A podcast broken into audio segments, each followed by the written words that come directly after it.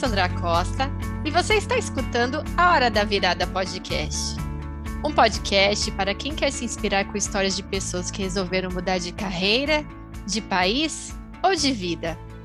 No episódio de hoje, vamos conversar com uma convidada que construiu uma carreira de sucesso na área de transporte internacional de cargas no Chile. Há mais de 15 anos, ela viveu uma primeira virada profissional ao migrar do jornalismo para a área de finanças. Pouco tempo depois, ela se candidatou a uma vaga em Santiago e, desde então, vive do outro lado da Cordilheira dos Andes. Vamos agora conhecer mais sobre a Hora da Virada da Vanessa Teixeira. Seja bem-vinda, Vanessa! Oi, Sandra! Ai, que gostoso, gostoso poder conversar aqui contigo. Eu já virei fã do teu trabalho, já maratonei. Quando eu conheci, tive que maratonar vários episódios. Agora eu tento seguir na semana. Então é uma honra receber esse teu convite para trazer aqui também a minha história. Eu não sei se é uma história de sucesso, mas olha, é cheia de virada. Tem turbilhão, tem terremoto que me trouxeram aí muito aprendizado. Então, de tentar dividir aqui um pouquinho com você e com o pessoal que te escuta. Com certeza, Vanessa, foi tão gostoso receber tua mensagem, porque foi justamente um inbox ali pelo LinkedIn em que você falava, me elogiava o trabalho, né? Foi um episódio com a Érica Firmo, que está morando em Singapura, e você falou de uma maneira tão carinhosa, tão incentivadora, e eu descobri que você morava no Chile e falei, poxa, fechou, vamos então conversar agora no podcast. Baita Não. oportunidade. Foi por acaso que eu te encontrei, te achei lá no LinkedIn e, olha, de verdade, que eu fui desde o episódio número um para ver o que estava rolando, quem, quem era a Sandra. E aí tu falou de livros e um livro que eu estava curtindo, que era da, da Abramovic. Aham, sim, da Marina Abramovic. Maria, sim. E aí depois, assim, não, tô perdendo porque eu precisava conseguir o livro dela. O teu, fui atrás de crônica, eu fiz ele viajar, cruzar a cordilheira e tá aqui. Já li. Ai, sim, que leitura assim, querida. foi muito gostoso. Poxa, então, que legal, acompanhando Vanessa. mesmo. Que bacana, que bacana. Bom, e para começar essa nossa conversa, Vanessa, eu queria saber a respeito dessa tua primeira virada, que foi passar do jornalismo, né? Da, você tem uma formação em comunicação e acabou trabalhando com atividades relacionadas a finanças. E eu queria primeiro te perguntar: você tinha já afinidade com o mundo dos números, das planilhas?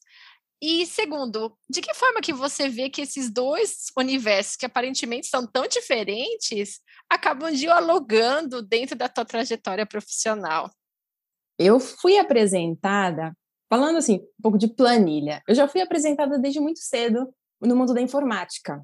Chegou na minha casa o Atari, junto com um computadorzinho, que era um teclado que a gente plugava ali na televisão. Estou deixando aqui bem evidente a idade, né?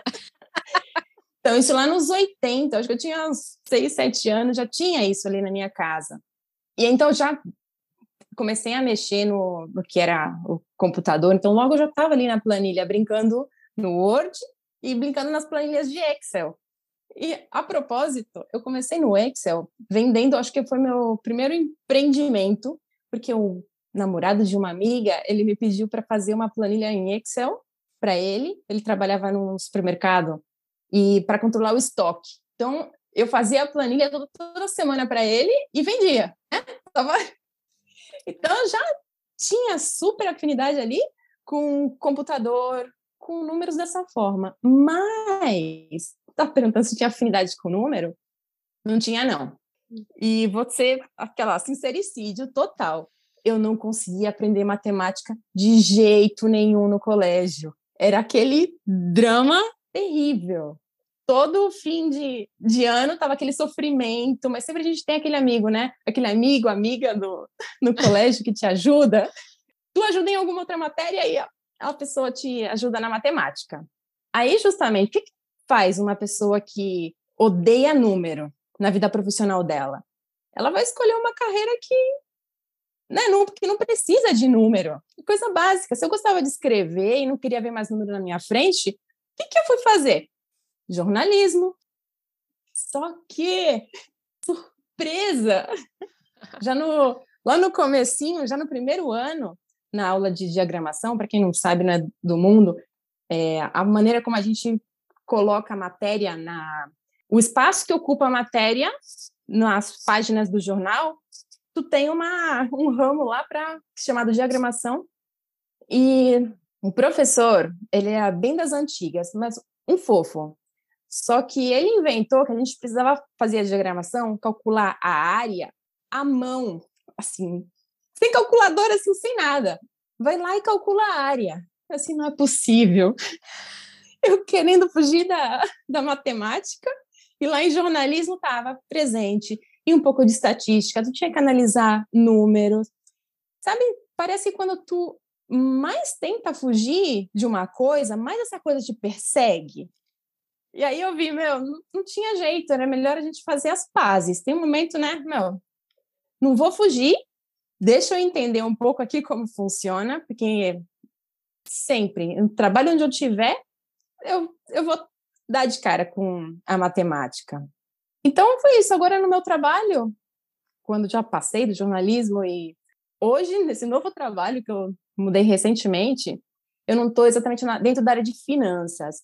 Eu, eu sou controller, nem sei como diz isso em, aí, em português, entre o pessoal de operações, que eu vejo tema é, logística, transporte internacional. Então, eu preciso fazer uma análise dos números e dialogar com diferentes departamentos. Então, tem o pessoal do comercial, de operações, de finança, e geralmente a gente não fala a mesma língua né, dentro da empresa. Tem entendimentos diferentes. Então, a minha função é dar visibilidade para esses números, mas apresentar de uma maneira que seja acessível. Então, eu costumo brincar que eu aprendi a contar a história que está por trás dos números. Então, eu continuo. Estou comunicando estou muito mais amiga do aí do um, dois, três.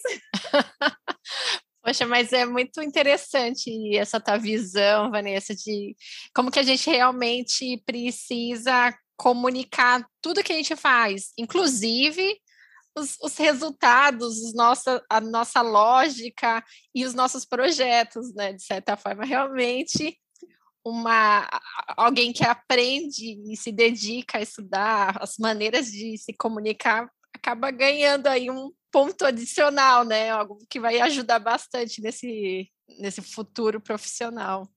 Sim, aprender a se adaptar, né? Desde aí tu faz o melhor com o que tu tem, tu transforma teu conhecimento e vamos embora.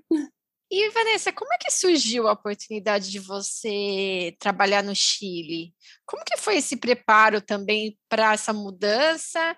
E como que foi morar, né, ter essa experiência de morar em um país diferente, assim, logo no início para você? Eu nunca tinha sonhado em morar fora.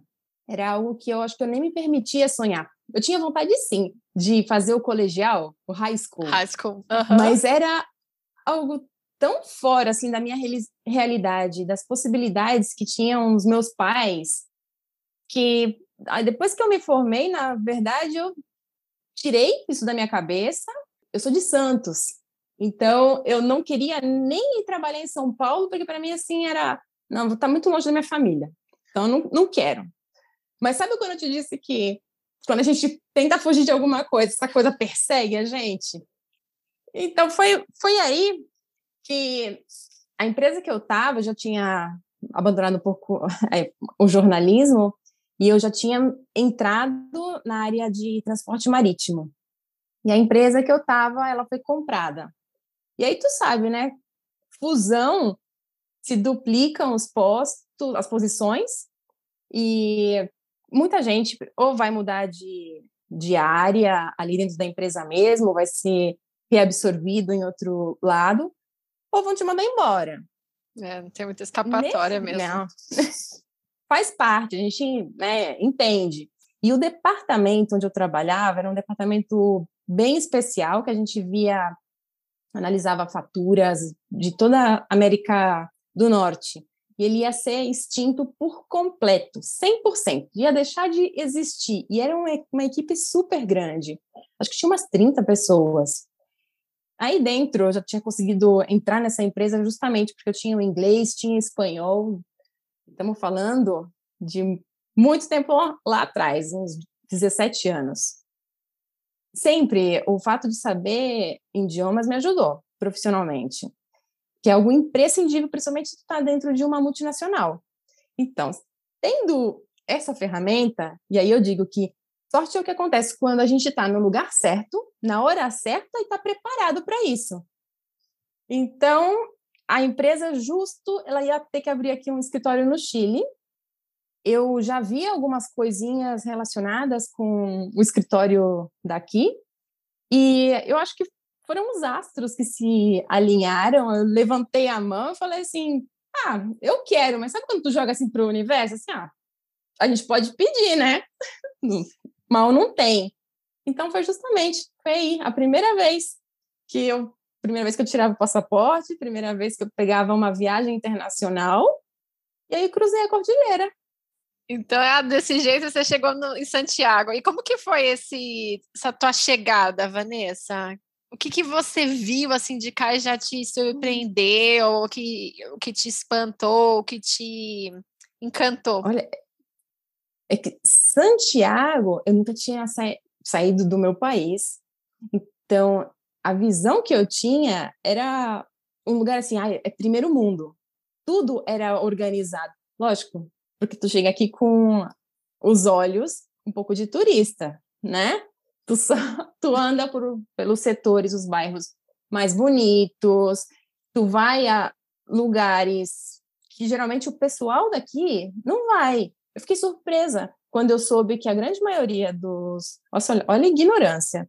Que a grande maioria do pessoal aqui de Santiago nunca tinha ido esquiar. Porque para mim era assim, meu, se eu tivesse um centro de esqui, era como eu lá em Santos, eu ia na praia todo fim de semana. então, assim.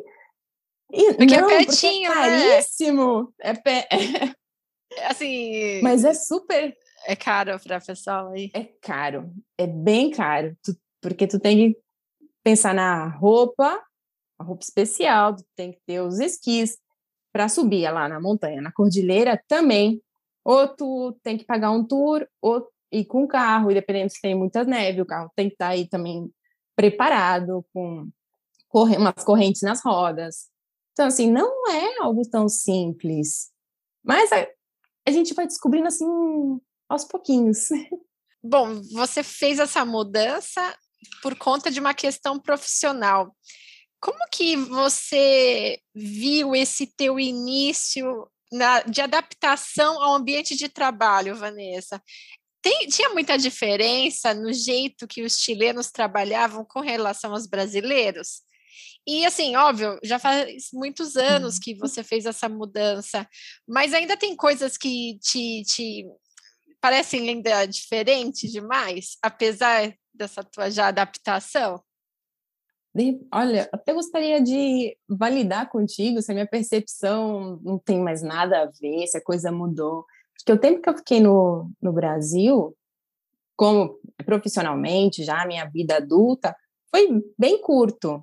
É, felizmente, pelo meu trabalho, eu tenho ainda bastante contato com o escritório regional, mas é sempre é sempre diferente, não é a mesma coisa que você está sentado ali com os seus companheiros. O que eu sinto aqui no, no Chile é que eles são ainda um pouco conservadores, é, no estilo, tá, eu, eu, faço assim porque sempre fiz assim. Agora, eu sempre senti que o, o brasileiro, ele questiona um pouco mais, que ele tem um objetivo, às vezes, de... É, ele quer fazer algo mais rápido, mais fácil, então, ele se torna mais flexível para buscar uma resposta diferente, uma maneira de fazer, mas eu sempre acho que talvez aí tem entre um pouco o perigo de que geralmente, pelo menos na experiência que eu tenho, com os brasileiros, eles se saltam mais aos processos. Não sei se é o jeitinho brasileiro que a gente pode dizer, mas eles estão mais abertos para, ah, meu, para que, que eu vou dar essa volta para chegar o mesmo resultado? Eu vou por aqui e tá trabalho entregue. Então, assim, eu não sei, tô, tô mal.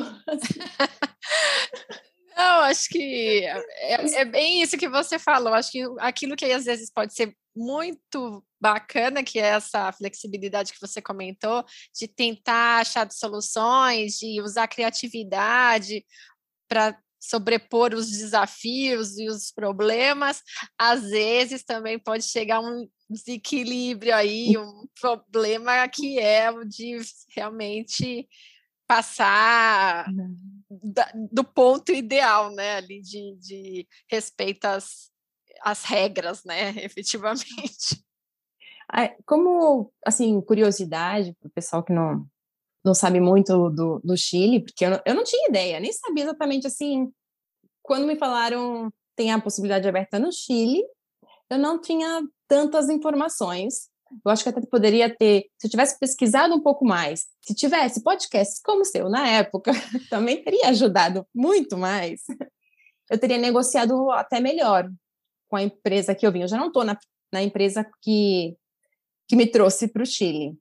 Mas aqui não tem, por exemplo, esses benefícios como é, o vale transporte, vale refeição. Isso vai de cada empresa. Então, dependendo do, dependendo do setor, é, do bairro onde você trabalha, né, a gente sabe que tem uns que são bem mais caros. A comida é mais caro, chegar até lá fica mais caro. E aqui também não tem 13 terceiro salário. Mas o que dói para mim ainda, muito, muito, é a questão dos dias de férias. Como eu tenho inveja de vocês que têm um mês. Vocês não, né? Porque tu já não tá mais. já não tô mais. Mas quantos dias são aí? Mas é triste, que triste. São 15 dias. São 15 dias úteis, tá? Dá três semanas. Mas caramba, quando a gente é aí expatriado, tá morando fora, você precisa aí sempre né, visitar a família. Tu vai todos os anos. E aí tu precisa de pelo menos duas semanas, caramba. Tu, um ano inteiro, vou duas semanas depois eu tenho uma semana para ir a algum lugar. Então não dá nem para ir na Europa. Então eu tenho que ficar é escolhendo. Tempo, né? Assim, é, essa parte é, é bem dura. Mas voltando assim na, na ideia de quais é, são as diferenças, eu sempre trabalhei em empresas multinacionais.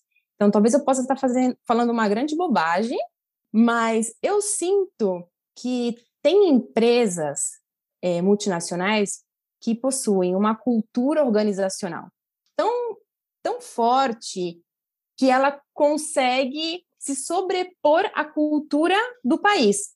É, por exemplo, eu trabalhei e tive muitos chefes europeus, então eles são mais direto e reto ali na conversa. A gente aqui, América Latina, a gente floreia, não quer dizer as coisas às vezes tão de frente, né? Fica ali cheio de dedos. Bem, eu sinto dessa maneira, ou dentro do que eu tive a oportunidade de viver né, até aqui. E tem alguns ambientes que é, são mais, mais diretos. Tu poderia me dizer que ah, culturalmente em alguns lugares são assim e outros poderia sentir até como ai, uma falta de respeito. Como que ele me fala assim tão, tão duro na lata, né? Mas eu acho que também isso me causou um problema aqui, de não entender essa parte de como funciona culturalmente no trabalho. Eu nunca falei, assim, abertamente, assim, isso com ninguém, são pouquíssimas pessoas que, que sabem, de repente te deixa até como um pequeno alerta. Meu entusiasmo quando eu cheguei aqui no Chile, Sandra, ele durou uma semana.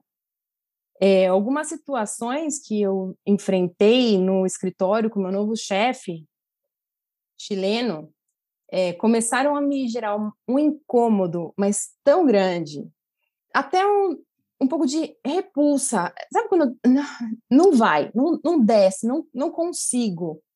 E chegou num ponto que teve um dia que eu fui chorar no banheiro. Quem nunca, né? Eu sei que quem nunca chorou no banheiro.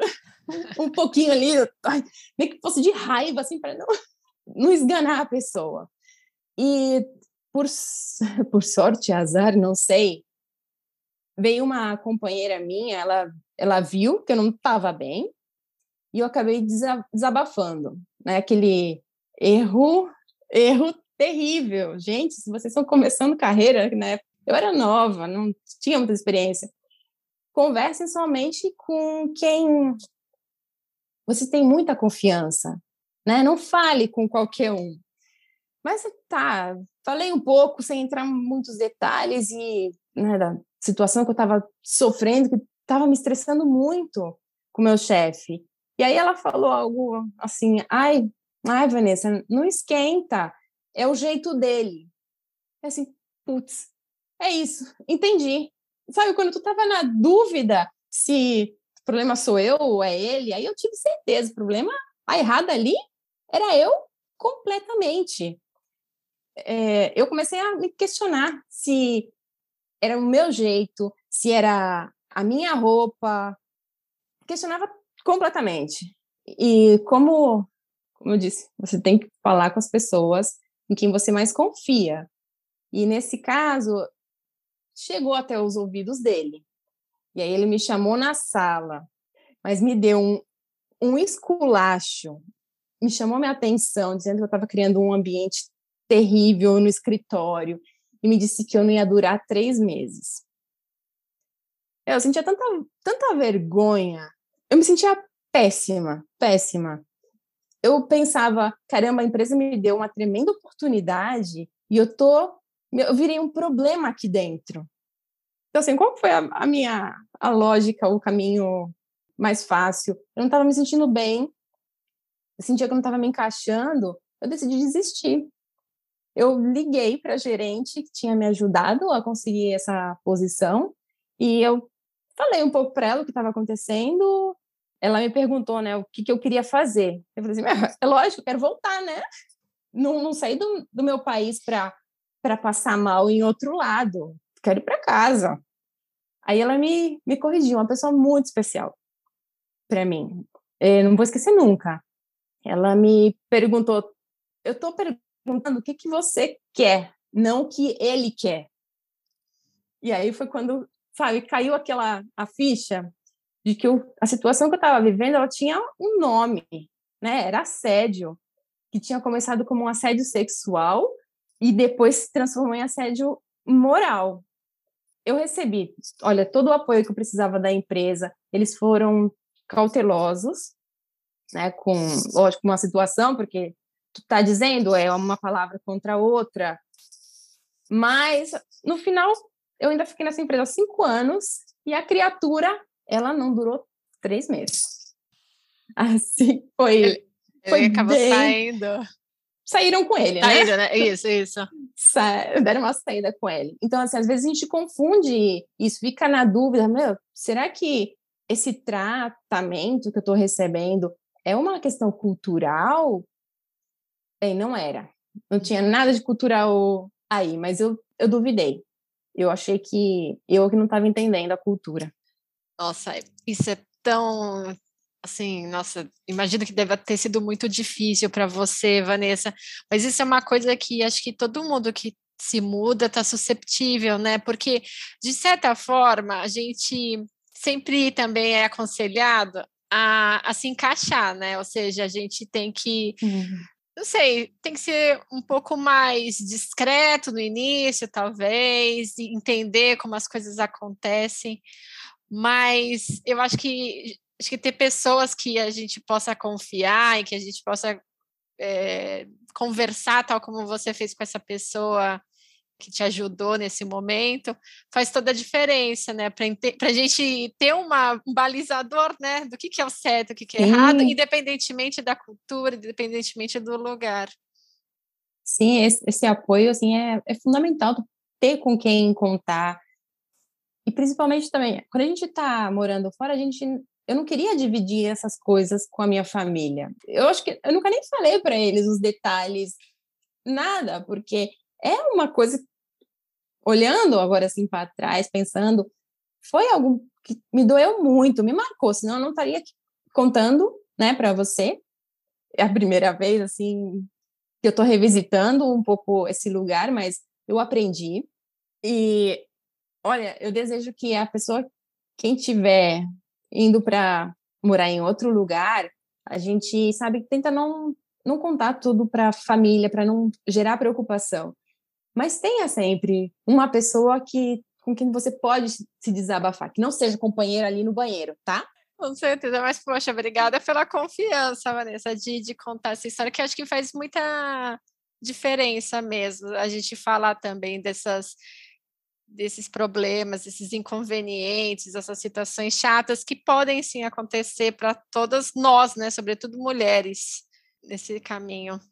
Bom, e Vanessa, você está falando de uma questão né, no trabalho que, que, que aconteceu, mas você também convive né, com, com outras pessoas dentro de outros espaços de, ah, de sociabilidade, né? Você tem essa vida pessoal aí no Chile, você passeia, você é, né, da, da, gastronomia, da música, e, e imagino que não só tudo isso, mas o idioma também faz com que essa experiência seja também muito diferente, né? Apesar de a gente ser ali, né?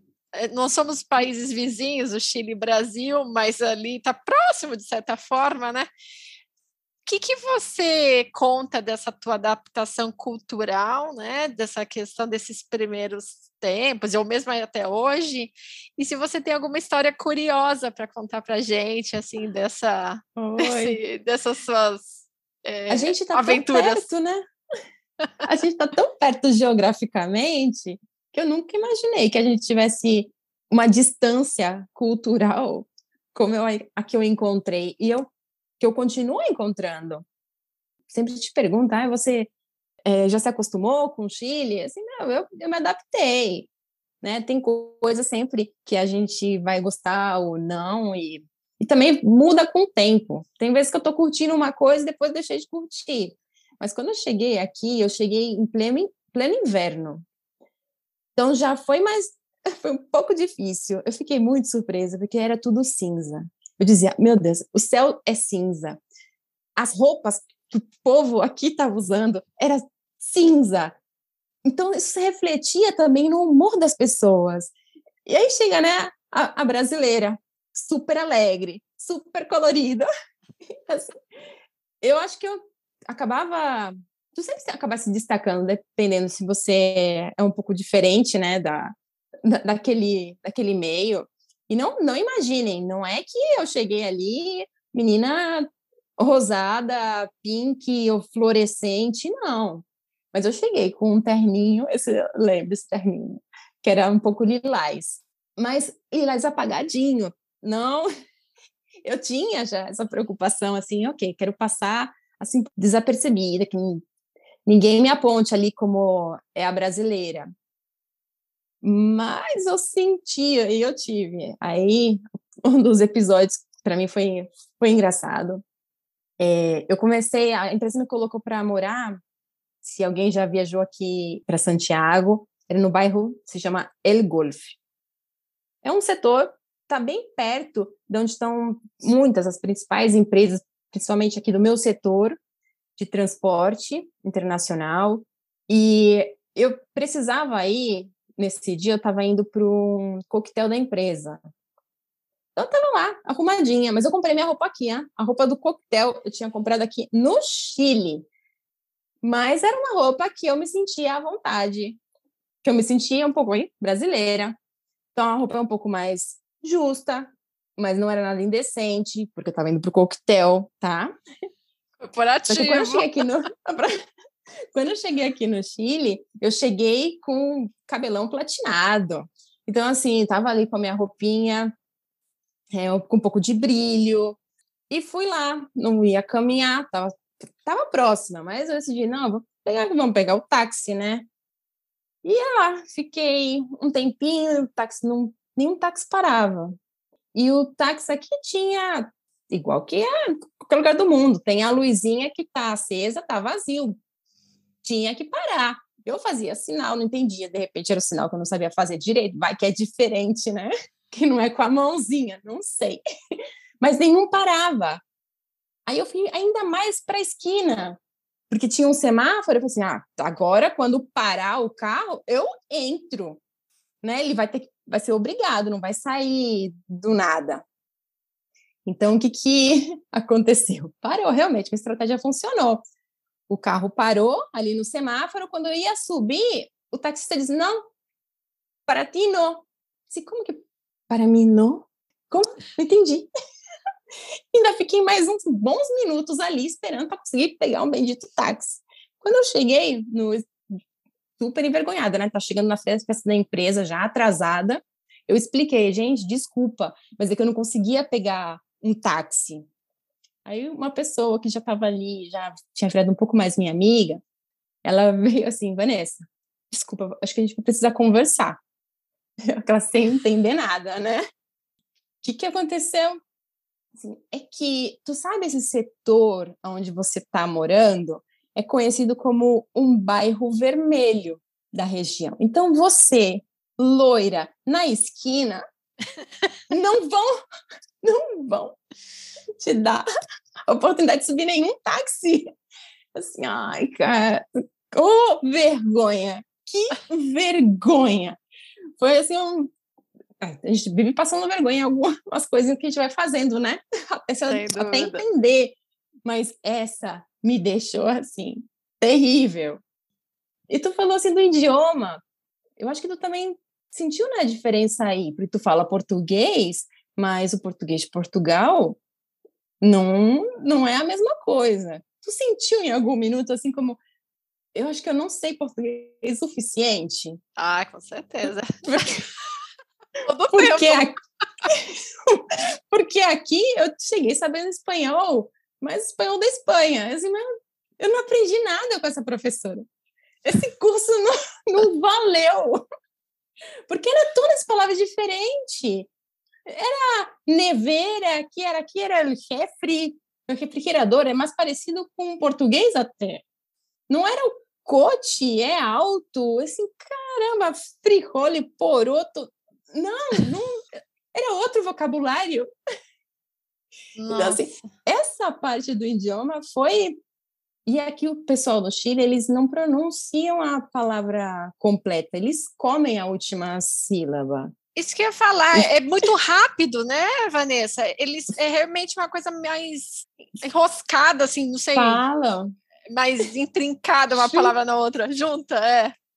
Eles juntam tudo. Se você entender o chileno, pode ficar tranquila que realmente o nível de espanhol é avançado avançado, fluente, pode colocar no currículo aí, sem, sem medo, porque precisa se acostumar.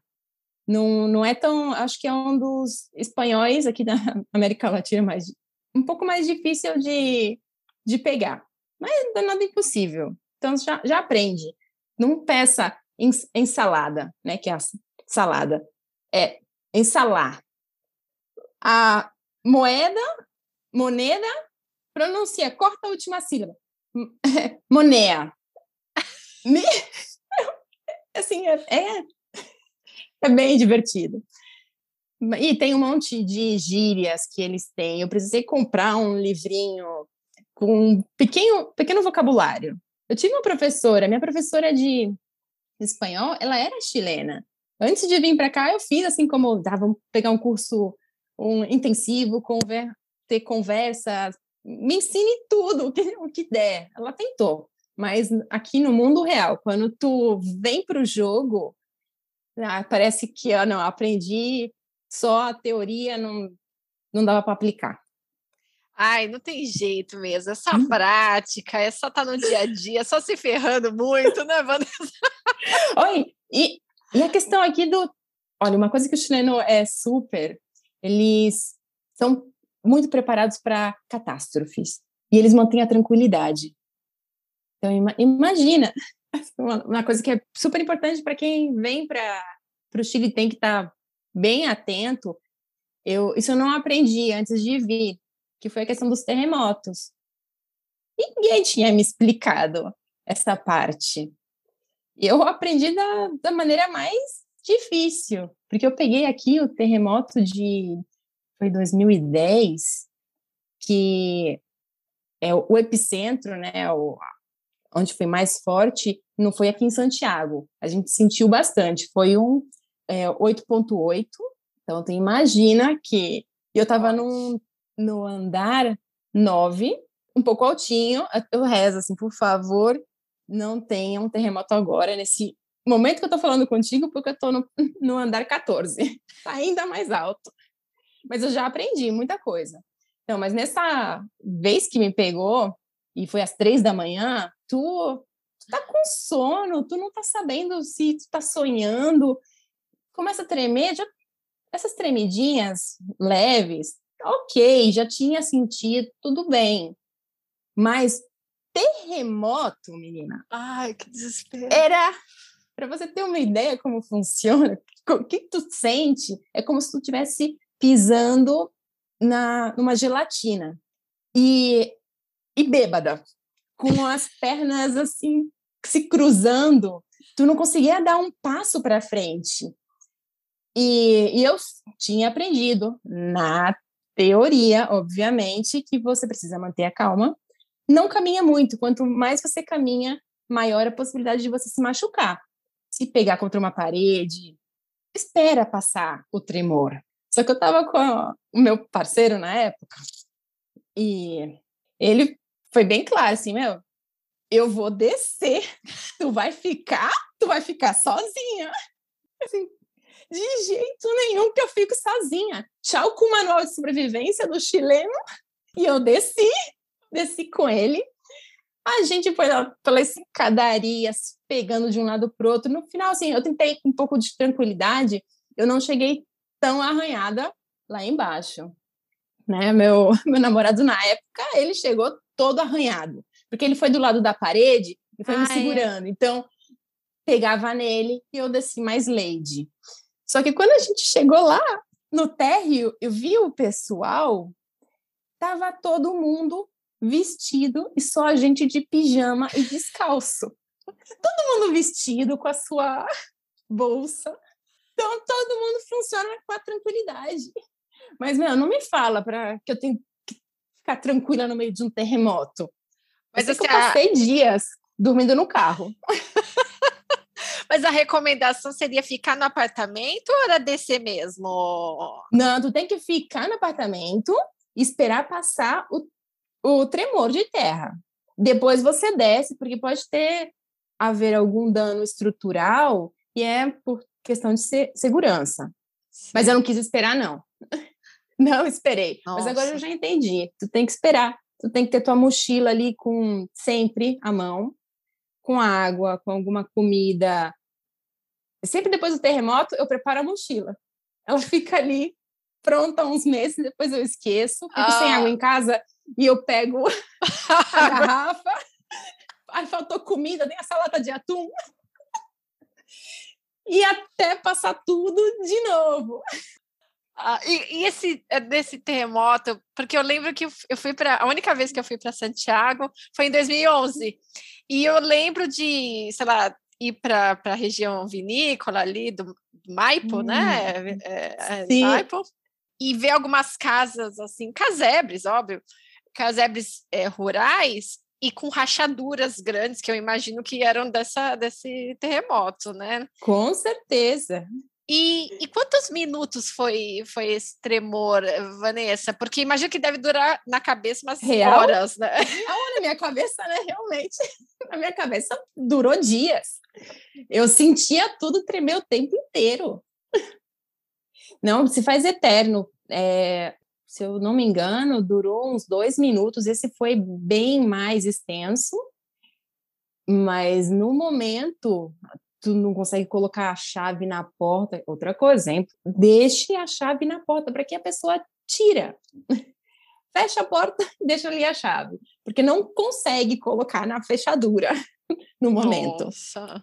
Não, mas foi foi tenso. E pior que não foi. depois desse ainda teve, em 2015 teve outro. Só que aí eu já estava na praia, eu estava morando um tempo, eu morei em Vinha del Mar, e com esse de 2010, teve o tsunami, teve muitos afetados, muitas mortes.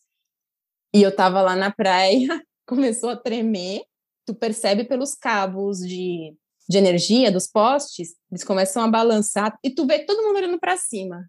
Quando o pessoal está olhando para cima, não é um avião, tu não está escutando nenhum avião, é, presta atenção no chão. Tu pode consegue até ver, dependendo da, intensidade, uma pequena ondulação se formar, como um pequeno marzinho no asfalto. Assim, é nesse nível. E ativar uma sirene, porque se tu tá ali, principalmente na praia, tu tem que evacuar, sair. Assim, não é possível. A gente tinha pegou o terremoto de 2010 e tô aqui de novo na praia. Mas a gente é, aprende, tem que conviver. Eu acho que não é tá, é uma cidade que ela tem estrutura, tá preparada para isso.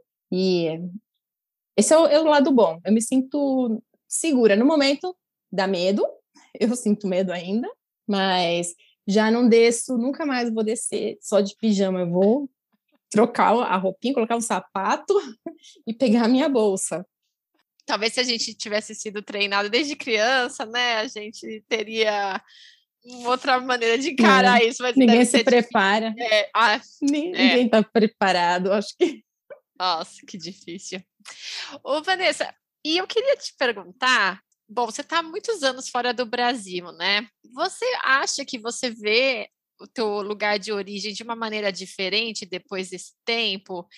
E outra coisa, o que, que você acaba levando, né, com você dessa experiência de morar fora durante todo esse tempo? Ah, são 15 anos, é bastante, bastante tempo. Ah, eu conheço aqui os quadros, então acho que eu vou, vou adiantar uma coisinha.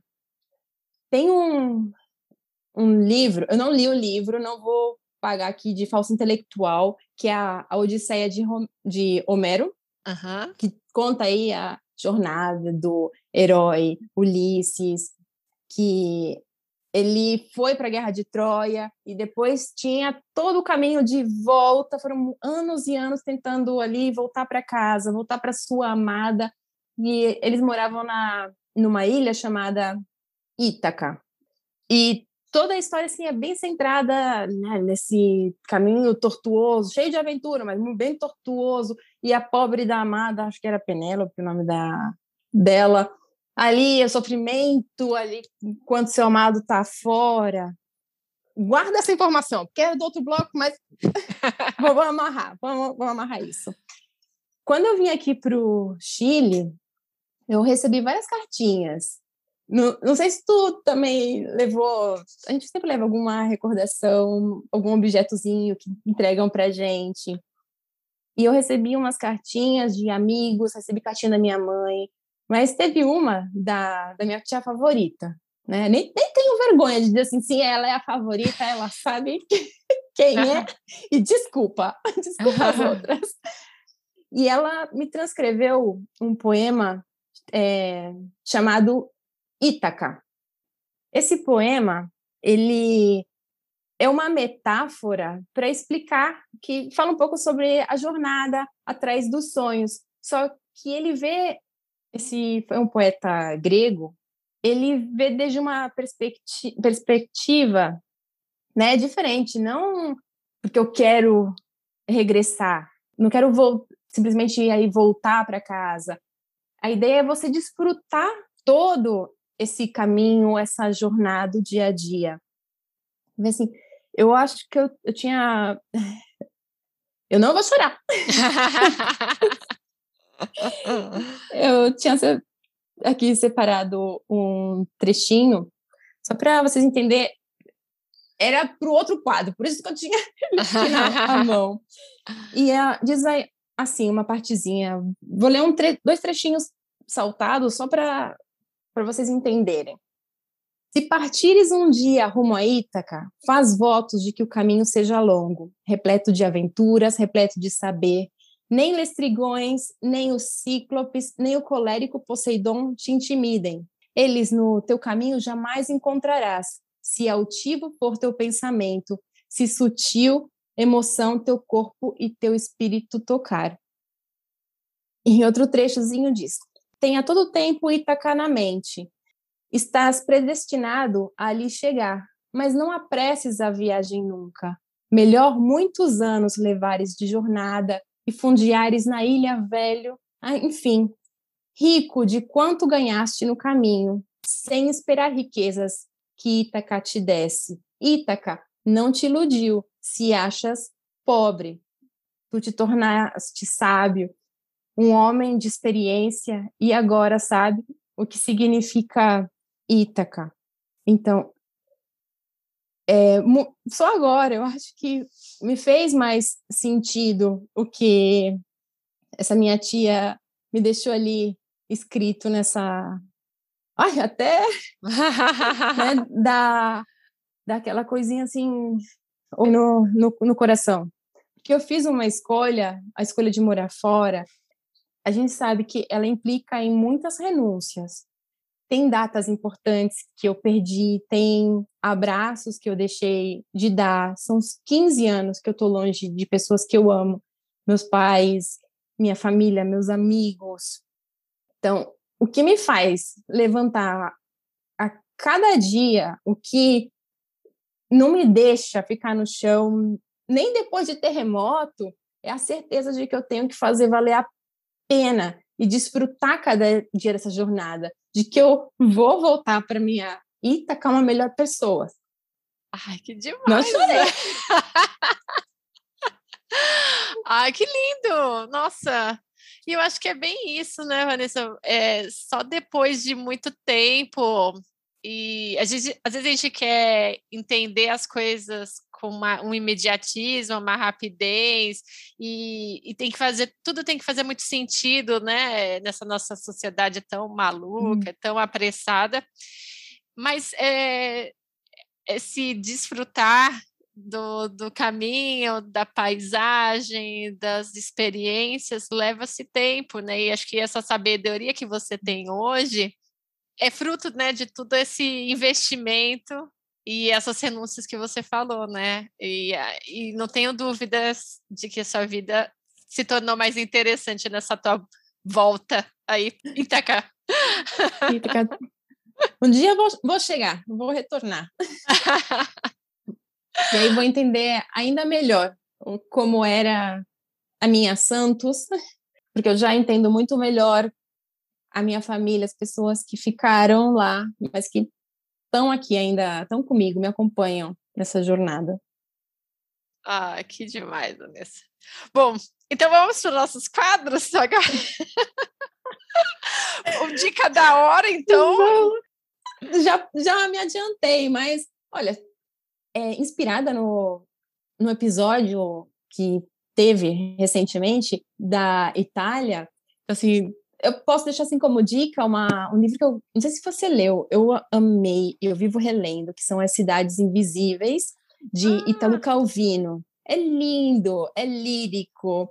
Conta, ele vai descrevendo, é um Marco Polo, também da história é dos livros que a gente lia, um diálogo fictício que ele tem com o imperador da China, e ele vai descrevendo umas 50 cidades, mas são bem curtinhos. Então, tu pode fazer mil interpretações. E tem uma, uma passagem que eu, que eu sempre lembro, acho bem bonitinha, que diz que quanto mais eu me, se perdia, quando Marco Polo, quanto mais se perdia em bairros distantes, de cidades distantes, melhor ele compreendia as outras cidades por onde ele havia já atravessado. Então, assim, eu deixo super, assim, recomendação para o pessoal que curte, que quer desbravar, conhecer novas cidades, para estar tá aberto, que tu vai encontrar também um pouquinho do lugar de onde você veio em cada lugar por onde você vai e tu vai trazer de volta né, essa bagagem, esse conhecimento. Ai, que demais! Sabe que ano passado eu li um livro do Ítalo Calvino que eu não tinha ouvido, e eu li no mestrado, Vanessa, que é Se não há noite de inverno, viajante. E é um livro de histórias que vão se. Por exemplo, começa com uma história e depois essa história é interrompida, e aí surge uma outra história, e essa história é interrompida. Enfim, para falar um pouco dessa, dessa aventura que é ler a literatura, o que, é um escritor, o que, é um leitor. Eu achei tão incrível. E, e eu fiquei super curiosa para conhecer mais das obras do Ítalo Calvino. E que legal que você falou dele. Ai, Sim, vai ser o próximo. Eu vou buscar. eu vou buscar o que tu indicou. Adorei, adorei, muito bom. O segundo quadro, Vanessa, é o amigo ou amiga da virada. E eu queria perguntar se alguém foi importante. Você já falou da sua tia aí? Sim, de uma tia, minha minha ex-chefe do Brasil, tem e muitos amigos que foram super importantes, né? Tu sabe como essa rede, para a gente estar tá aqui tão longe, significa que a gente tem uma, uma rede de apoio, tem com quem contar e que a, às vezes tem a gente, né, entra em umas aventuras, todo mundo dizendo não vai, não vai, tu é doido, vai sozinho, mas sempre tu vai encontrar alguém, né? Mas o que eu eu gostaria, na verdade, de mencionar nesse caso os meus pais, porque eles me ajudaram a me preparar para toda essa jornada. Eles me entregaram as ferramentas que eu que eu precisei na questão, né, do inglês e espanhol, porque eles me meio que me obrigaram ali na adolescência a, a estudar, me ajudaram a ter foco, não, tu tem que terminar o curso, tu vai entrar na faculdade, já entrar na faculdade com o inglês já feito. Então, assim, nossa, isso me liberou minha cabeça para outras coisas. Então, eu posso afirmar com toda certeza que foram eles que colocaram na minha mão o meu passaporte para o mundo. Então, sou muito grata. E, caramba, não tenho nem muitas vidas eu não vou poder agradecer tudo que eles fizeram por mim, fazem, porque eu sei também que é, o quanto é difícil ter uma filha já há tanto tempo morando longe. E eu sei que eles guardam para eles a saudade, assim como eu também guardo, né, a minha.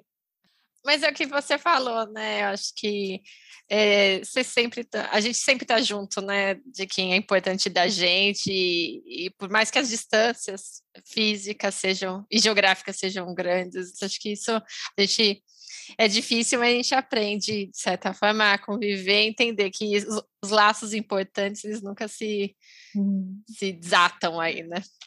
E bom, e para finalizar, Vanessa, eu queria te pedir uma mensagem final. Queria saber uhum. o que, que, você gostaria de deixar para o pessoal que está escutando esse episódio, né, a, a, a, respeito dessas mudanças de vida. Olha, mudar, mudar de país, mesmo que seja, no meu caso, eu vim tendo um trabalho, né? Isso te facilita em muitas coisas. Eu já escutei várias histórias aí do pessoal que já passou aqui pelo teu podcast a grande maioria, você foi ali, vou desbravar, eu vou conseguir, vou fazer meu caminho lá. Eu tive uma facilidade, tive um grande privilégio, mas claro que nem você vindo com uma empresa, né, não vai te blindar completamente dos problemas que possam surgir. Mas eu digo para o pessoal que estiver aqui escutando a gente que não, não se assuste. Se prepare da melhor forma possível financeiramente e psicologicamente. Busca relatos, converse com essas pessoas que estão morando onde você gostaria de ir. Mas, super importante, mesmo essas experiências que você escute de outras pessoas, que elas não sirvam simplesmente para você se jogar de cabeça, nem para te paralisar. Porque você tem que agarrar o que faz sentido a gente, obviamente, quer, quer aprender com o erro do outro para evitar, mas a tua experiência, ela vai ser única, vai ser tua. Não, não existe duas histórias iguais. E com certeza, olha, te digo, vai valer por uma vida inteira. E nem precisa ficar 15 anos fora, não. Ou se for tão bom, por que não também, né, Vanessa? Sim! Ai, que joia. Ah, porque é bom, tu, tu tá curtindo, né? Porque tu também. Tô. Tu já tá. E tu não tem nenhum plano pra. Pra voltar. Pra não. volta por enquanto, não. não Só com passagem de ida. Só tá no começo, Vanessa. A aventura só tá começando. A gente se fala em 10 anos? É, não, com certeza. Espero falar contigo antes, mas eu vou te perguntar em 10 anos, tá? Vamos ver, né? Mas olha, tá, tá sendo divertido, pelo menos por enquanto. Ai, Vanessa, foi tão gostoso conversar com você. Queria te agradecer a presença aqui, te parabenizar por essa tua história tão legal e de tanta superação, de tanta, né, de tantos desafios aí que você compartilhou com a gente, mas que sem dúvida, né, acabaram te fortalecendo, imagino, e que te espero que te tragam ainda muitas alegrias é, por conta das conquistas, das experiências e das aventuras de vida. Obrigada. Ai, Sandra, Obrigadão mesmo por, eh, por esse espaço. Olha, serviu, acho que como terapia.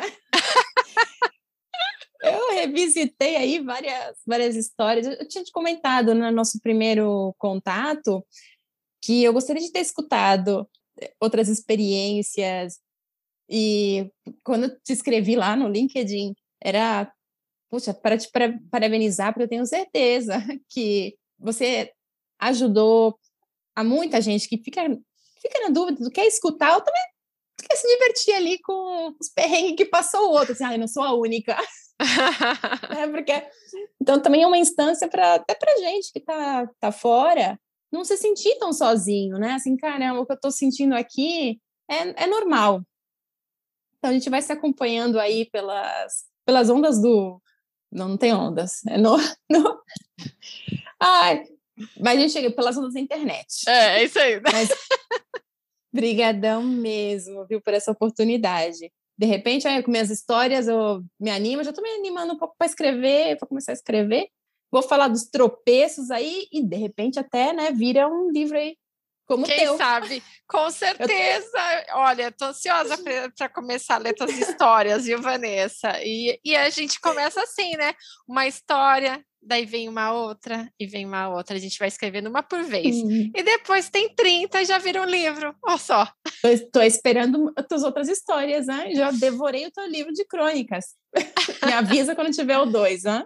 Com certeza, com certeza. Poxa, obrigada, Vanessa.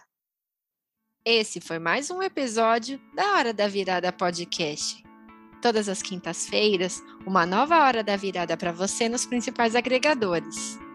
Não esqueça de dar o seu like e recomendar a Hora da Virada para um amigo ou amiga que possam curtir este conteúdo. A Hora da Virada Podcast. Quando mudar não é um sonho, mas uma escolha de vida.